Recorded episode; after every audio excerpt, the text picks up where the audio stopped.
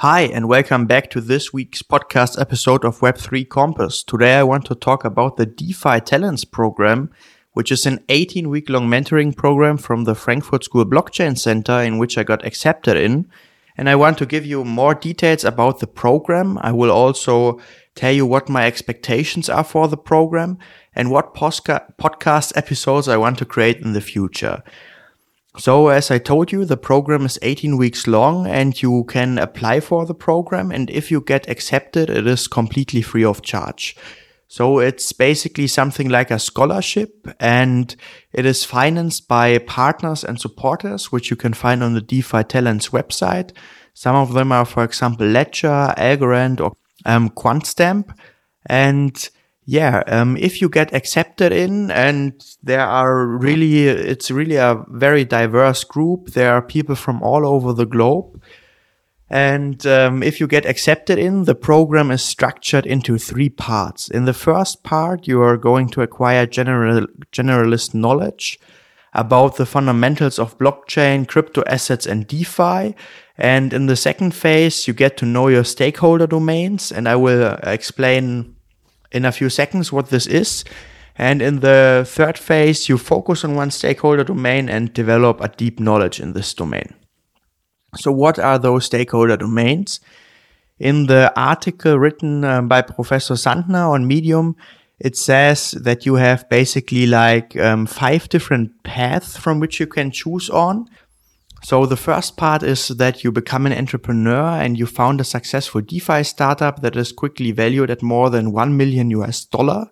The second path is that you become a technologist or developer and work on a DeFi application or like a token protocol.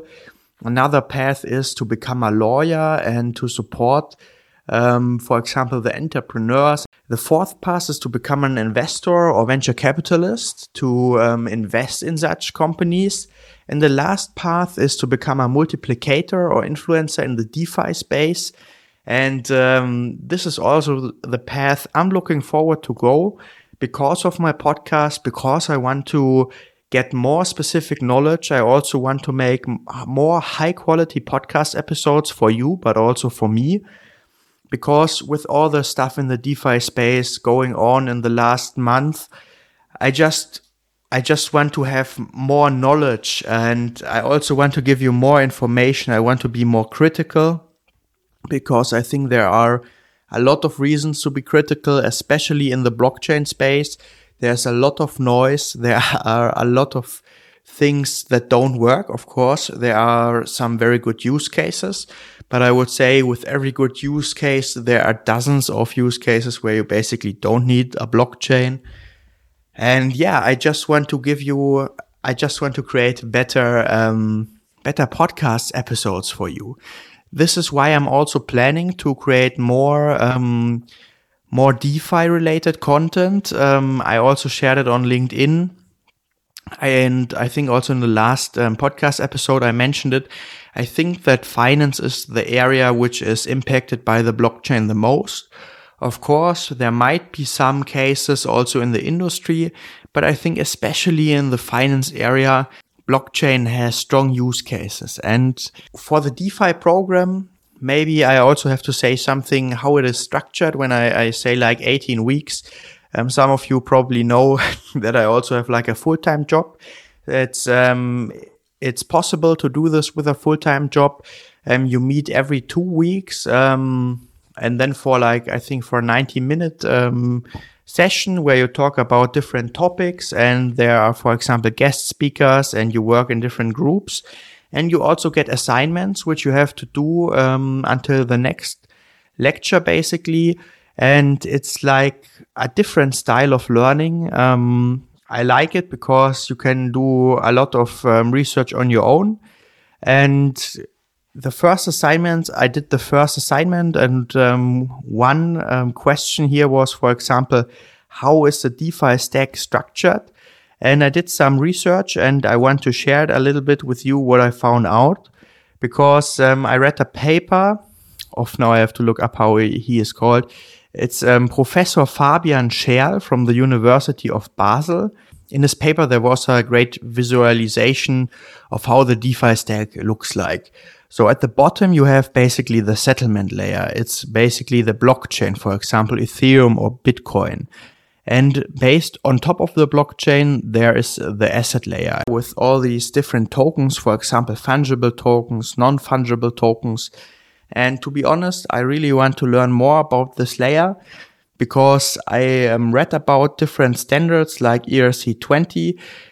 Um, but I, I just need more knowledge about it. I, I think in, in German, there's such a term which is called, um, Halbwissen, which is something like um, translated directly into uh, English, it's half knowledge. Um, so basically, you know something, um, but you do not know, um, you do not fully understand it, and then it gets very dangerous because you might get the impression that you understand it, but um, you do not fully. And I want to know more about these different um, token standards, and then based on top of the asset layer is the protocol layer, where you have all these different protocols, for example, decentralized exchanges, borrowing or lending protocols, financial products, insurance, asset management, and uh, yeah, many more. And I was also very interested in this layer. I also looked at Aave, which is um, like a lending protocol, and I also currently doing more research about flash loans where you can basically, as far as I understand understood it yet, um, borrow a lot of money for very uh, for a very short time, like 13 seconds, for example, which, for example, quantitative uh, quantitative traders can use um, for their trades. And yeah, I'm, I'm really interested to get to know more about the protocol layer and um, yeah, also to to get my hands dirty to try out some few protocols with real money because I don't want to sit in the ivory tower. I really want to try it out.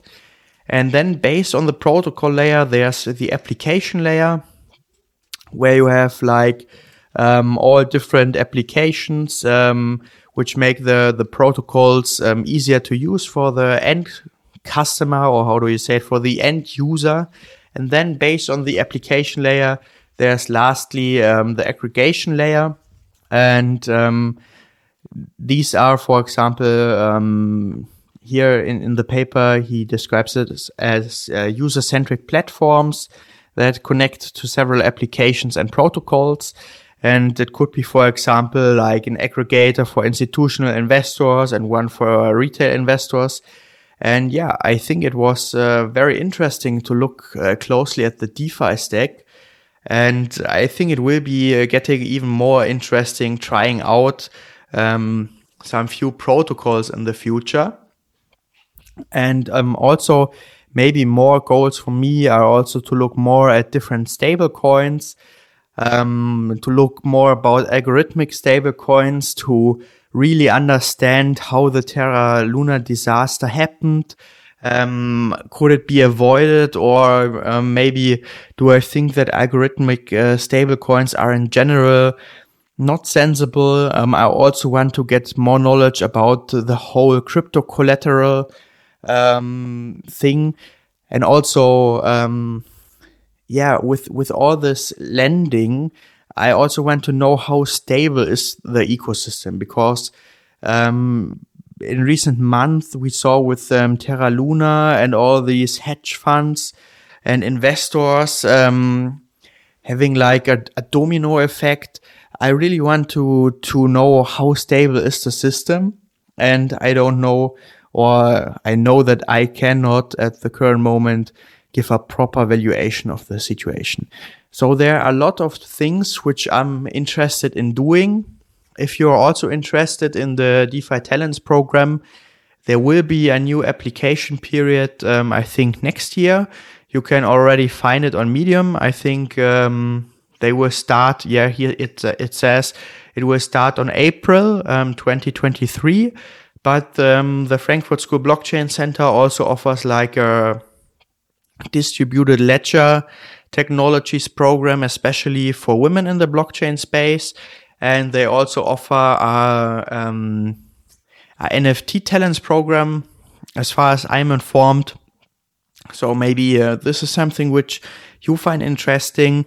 And yeah, I'm, I'm excited to look more at, um, financial use cases in the upcoming month. And I'm also very excited about your feedback. To be honest, at the current moment, the Discord is currently a little bit dead.